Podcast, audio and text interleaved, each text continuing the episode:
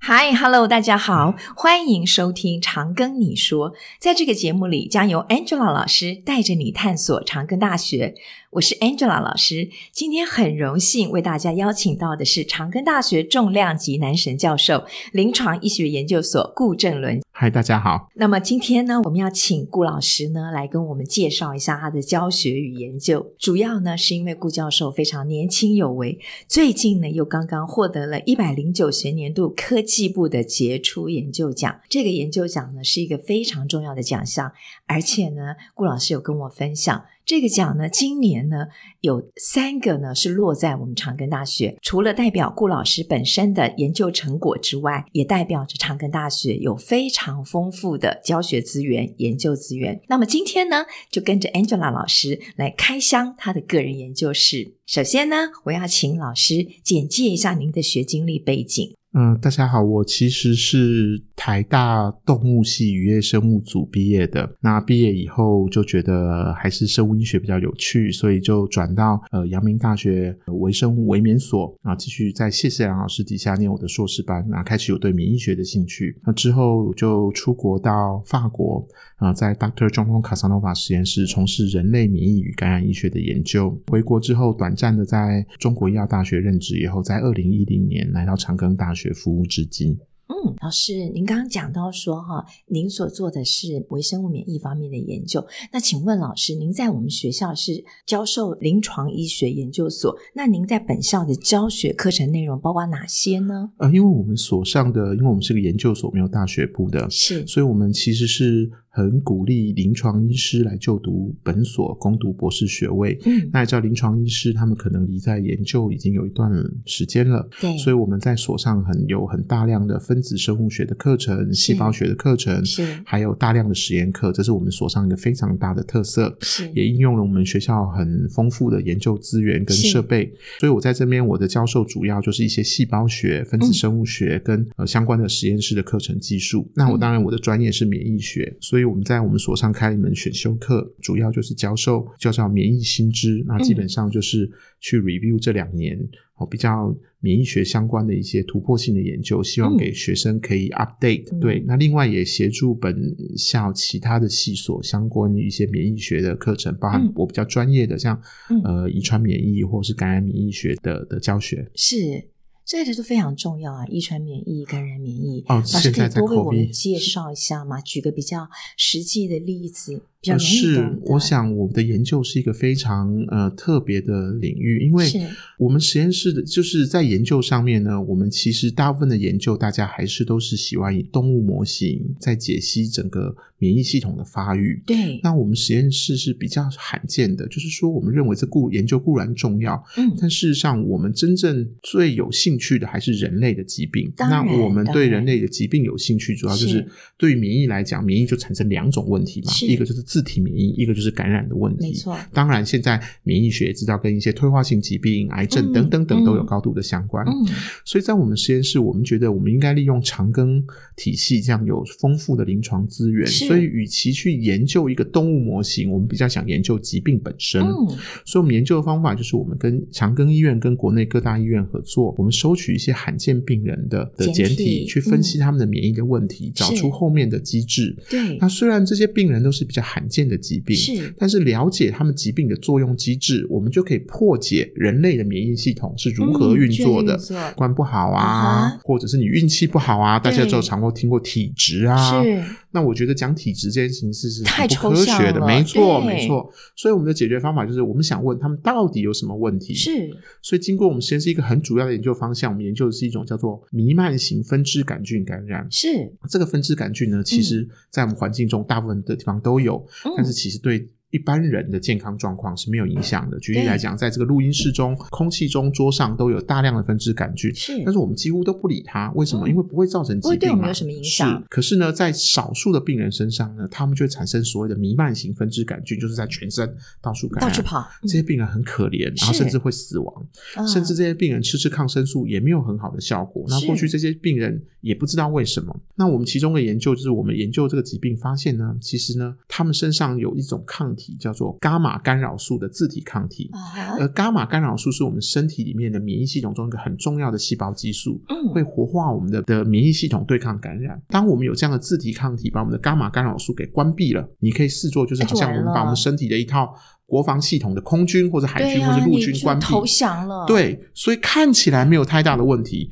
可是当微生物入侵的时候，你的免疫系统就是直接举双手投降。嗯，那这个疾病我们过去呢很少人理解，因为是一个极罕见的疾病。是我们的研究发现，这个疾病其实在台湾地区很多，很多在过去这个疾病在二零零五年首先被发现的，是哈但那时候十几个人。是，那我们在台湾开始研究的时候，就发现，哎，奇怪，我们实验室怎么就找到一个？嗯我哼，想说，哎，找到一个那也没什么了不起嘛，哎，就找到第二个，嗯嗯，也没什么了不起嘛，找到第三个开始就不对了，为什么呢？因为这个这不么是短的被人家当时间很罕内见吗？对呀、你怎不么我是们说随便罕找见就找吗这三个呢？所以我们就提嗯出了一个假设，没错，这个疾病没有我们想象中的罕见，我们就一直找，一直找，找到现在过了十几年，我们在台湾地区总要找到快接近两百个病人。那我们的研究其实就报道了这个疾病其实这没么有罕想见象中的对罕。见，那事实上，除了我们以外，在其他国家研究，同时也发生这个现象，嗯发现这个疾病只会发生在东南亚人、南方华人的身上真。的，所我以们跟基因有关吗？没，错，我们实验室最主要的贡献就发现这个跟基因型有关。是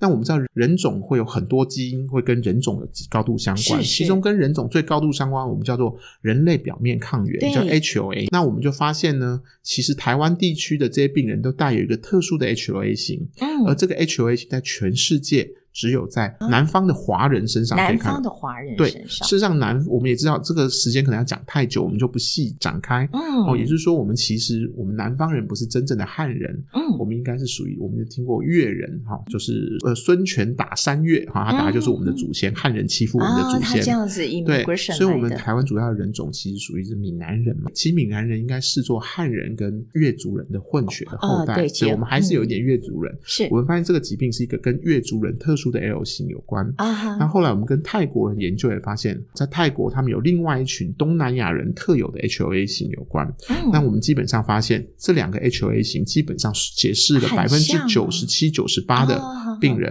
了啊解，我们基本上觉得你必须要有这个 HLA 型。那这个 OK 很重要，为什么呢？因为这两个 HLA 型呢，很明显的跟疾病产生有关。第二个，因为这两个 HLA 型只发生在东南亚跟呃南方的华人。嗯那也就说明了为什么这个疾病只有在东南亚看得到。啊，但事实上呢，嗯我们也知道，知道这个 HLA 型就变得很有趣，因为我们知道一件事，这个 HLA 型呢，其实在其他的族裔也嗯有，包含哪里呢？呃，南太平洋岛人不意外嘛，因为它是我们我们分支台湾分支出出去去的嘛的。另外一个就是美、嗯美洲的印第安人，哎，没有哦问可题是嘛，这印就第安差也远没有了。印第安人其实我们现在知道，大概是一万年前嗯从东亚、东南亚移民到美国的人种，哦所以那你看 OK，印度印第安人比较像有点黄种人的哎呀样子。那个嗯脸，其实嗯这两个 HLA 型分别被他们带到这两个地方，是所以事实上，我们大概也可以推测，这个疾病在整个南太平洋或是在南美洲都可以找到一些这样的病人。嗯那事实上，当然还没有发表，但是我们的确有一些朋友已经告诉我们，他们在的确在南美洲有找到这样的病这人样子，的而且还带有这样子的 HLA。哦，我觉得这实在是太有趣了，就是我们对深知道了一个基因型，就可以了解疾病我到底怎么对来的？没错嗯那事实上，这个就是我们在实验室一个主要的研究方向。嗯那我们现在另外一个主要方向就是，我们相信呢，这个自体抗体，嗯这些病人过去被认为都是健康的人嘛，其实不是健康的，只是没有没有被引发现大。没对有，被那我们就 explore，想一嗯件事情哦，我们可以产生抗伽马干扰素的自体抗体，是造成这样子的感染。是那有没有可能，另外一种感染是产生他们身上的原因，是因为他们带有另外一种抗细胞当激素的然抗可体？能啊，对，那这个是当然可能，所以我们还是要证明它。所以我所们以实要验室做现在研究把我们的题目开 extend 到其他的感染领域，是试着看看。那其实真正这个领域最大的突破是这一去年，啊呃，我老板 John Casanova 的贡献。是他们发现呢，在 COVID-19 的重症病人身上是，可以找到大量具有 Type One interferon 的自体抗体，可以解释真的百啊分之十到百分之二十的重症。是啊，这篇 paper 发表在 Science 已经超过四百篇的 citation。哇，嗯所以也就是说，我们也很高兴，就是我们这个是在很久以前就看到这个趋势。是就是我们相信呢，因为身体呢活久了，我们身体就会有时候就会产生一些自体抗体。对那这些自体抗体如果是会干扰我们的免疫系统，嗯说不定它就会造成我们成人的免疫的问题，解释了成人感染。对我们认为这个不管是伽马干扰素，或是说或者 Type One 干扰素，是我觉得这都是。被发现，而不是唯二的例子。所以我们相信有其他更多的感染性疾病，嗯甚至自体免疫性的疾病，都是类似的机制。这是我们实验室现在很努力在研究的方向正。确的方向。是所以呢，我们有很多临床医师，他们刚好可以提供他们病人啊、呃的问题，然后也来探索这样的问题，是对协助我们的医师可以去解决这些临床病没人错怎么去治疗他们。没，错。对，我认为呢，基础研究固然重要，是临床研究也极为重要。没错，但事实上，现在我们最缺乏的是中间这个 bridge，对如何把我们基础的知识跟临床应的用结回合来，，没错。对，那事实上，只有极少数的实验室是这样做的。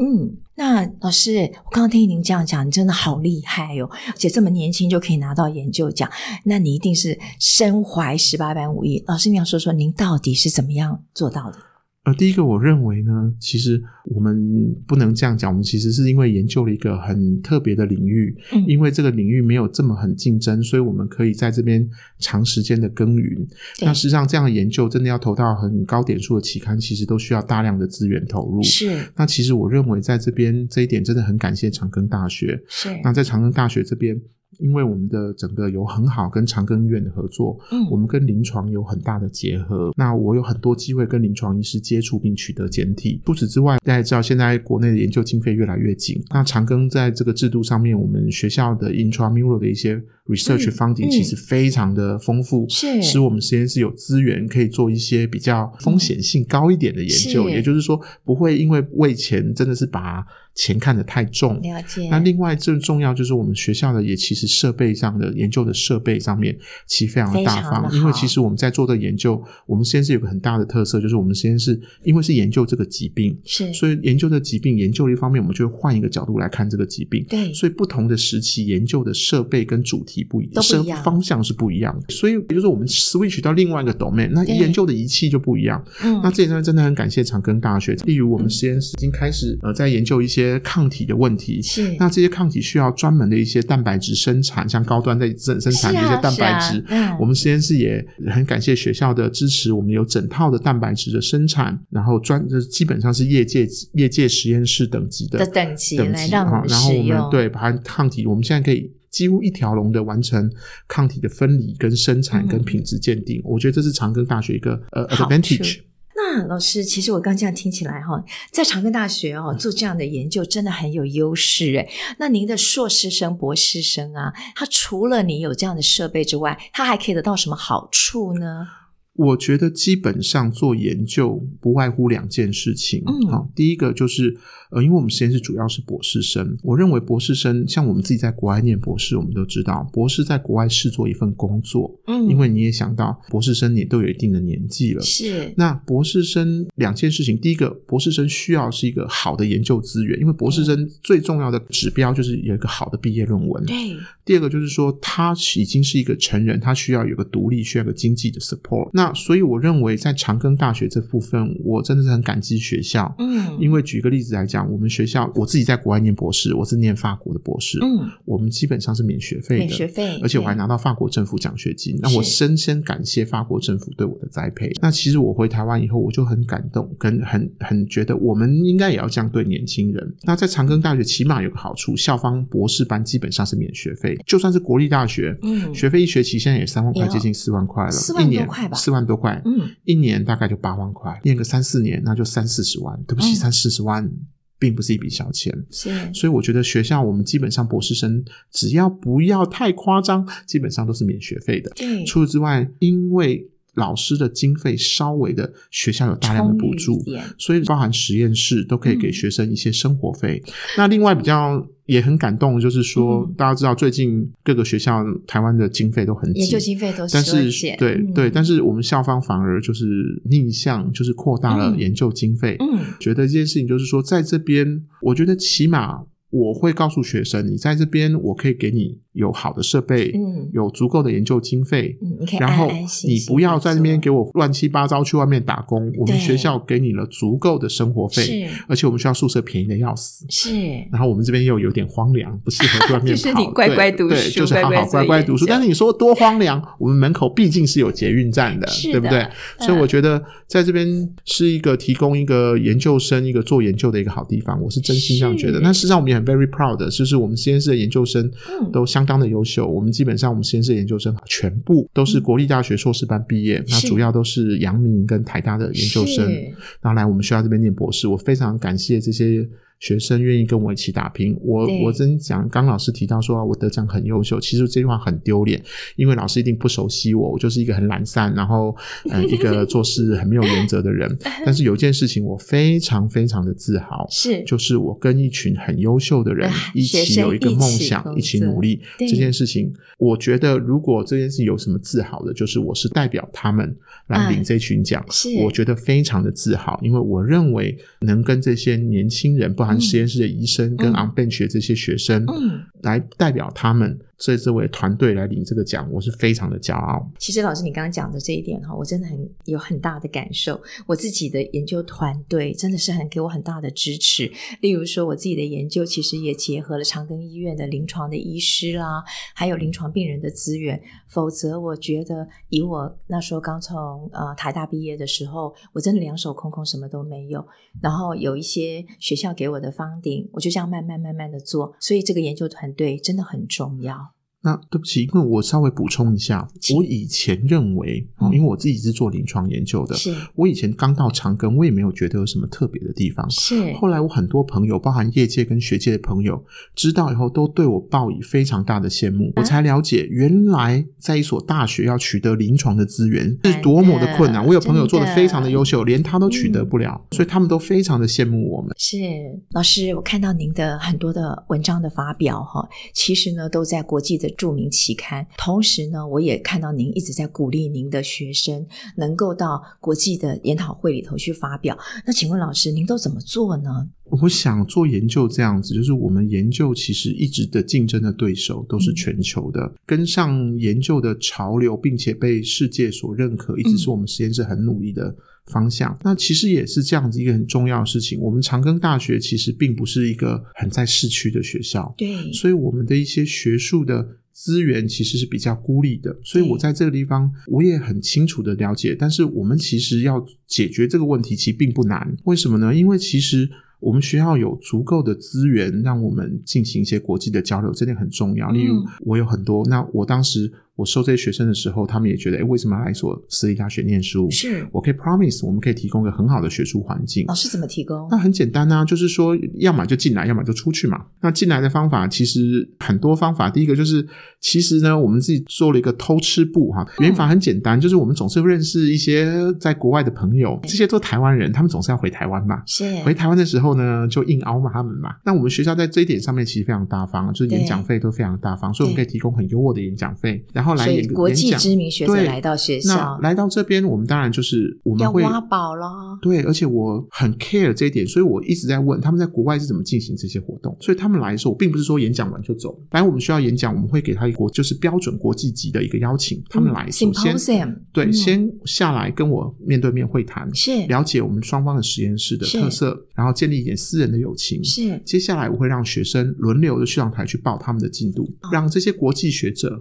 理解我们实验室的进度的这些 project 是否合理，是是否可以改善，是否有合作的空间。。对这样子一给学生也建立自信，哎，其实嗯给这些大师看了，我的题目对啊也是有大师的水准，对我不是赞同关门对在家里也许做他们是客气，但是客气对学生也有很大的帮助。是然后接下来的中午的时候就很简单，我们就会让学生跟这些学者一起吃饭，然后让他们理解在国外的学生他们如何嗯哼评量做学术的活动。当然嗯，最后就是一个公开的演讲。对然后结束以后，我们也会让我们的学生带着我们学生去跟学者一起吃饭，这是一个是国外标准的 invite speaker。呀呀呀，甚至我们在隔天，我们会如果是真的不是台湾人，台湾人嗯我们就放他们走了嘛，因为他们总是要回家对看他朋回友家，嗯那如果外国人的话，我就要求我的学带他们要生这个带他们出去玩，为什么呢？因为这他们建立他们私人的情啊谊。是以后我们学生出国要写推荐信，各式各样都会很方便。才会有 resource。对，这是一嗯个走进来的方法，甚至我们后来可能大家也知道，我们在长庚前三年前哈、嗯办了一个叫 Feast 的活动，就邀请很多学者，其实是一样的概念，嗯就是我们结合我们的体系的资源。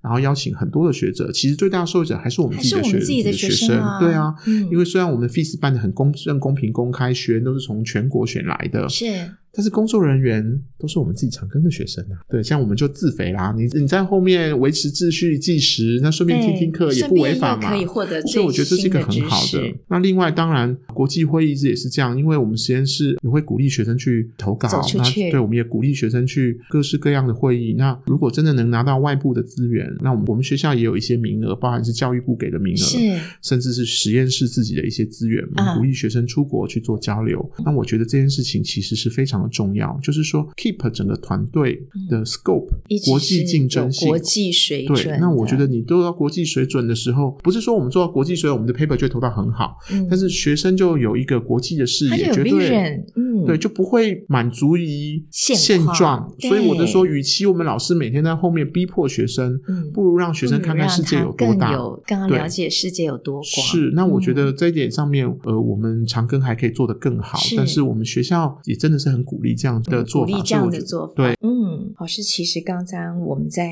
前面聊天的时候啊，其实老师有一句话，其实让我很感动。我们身为老师，尤其是在长庚大学当老师，有一个最重要的使命，不能用今天的知识去教明天的学生应付未来的挑战，所以我们应该要教出比我们更优秀的学生。老师可以针对这个部分来给我们做一个结论吗？其实我其实刚开始当老师的时候，我一直很相信我们要找到最好的学生，嗯，给予他们最好的教育。因为时代在进步，对我们的学生的表现一定要比我们更好，不然是怎么应付未来的挑战？是可是，在长庚，我们觉得，哎，我们并不是国际的顶尖大学，那我们的教育的理念要怎么落实？嗯那这件事情我有个很大的感触。有一次我到其他学校去演讲的时候，就希望他们可以推荐我们好的学生。他们的意思就是说：“哎呀，现在我们觉得最好的学生就是长庚大学毕业的。”我说：“你是开开玩笑的吧？”他说嗯：“怎么会跟你开玩笑呢？”啊，哦，这个是一个中研院老师告诉我。真的我啊后来到阳明大学、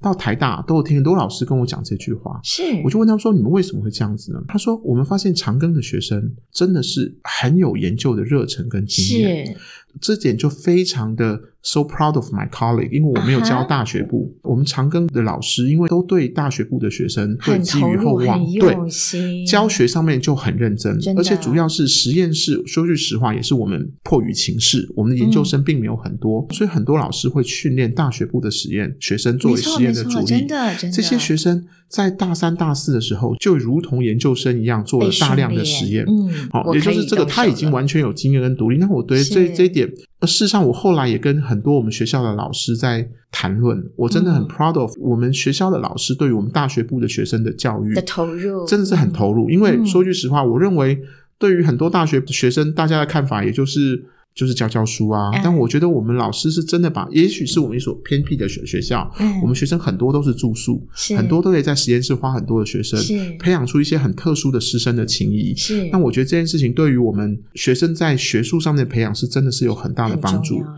所以我以前一直都觉得，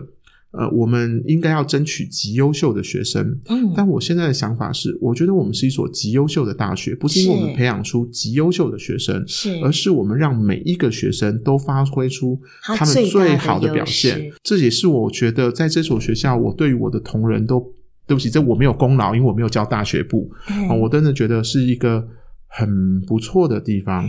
要谢谢你了，因为我有教大学部，没问题。因而为且我这件哦真的很认真在教书，是我真的觉得很感动，因为我再次强调，这不是我的幻想哈。嗯我不好意思把这些老师名字说出来，嗯但是这些人都是真实的存在，跟我讲这些话的，嗯，所以我想把这个荣誉也归功给予我们学校所有的大学部的同学跟这些他们的老师。是我真的觉得 they deserve to know that。老师，你真的让我非常非常的感动。不过，我也要借由老师这一段话来跟我们的听众同学们说啊、还有家长们说，您不要担心，把你的孩子教到长庚大学来，我们的老师永远是最认真的，而且都非常投入于教学。只要您的孩子有兴趣做研究，我们这里绝对不愁没有老师可以带带你，绝对不会让你一个人孤孤单单的，不晓得该怎么做。我想，如果再再补充一下，就是说，如果身我身我身为一个学校的老师，我真的嗯很感谢当年王永庆先生是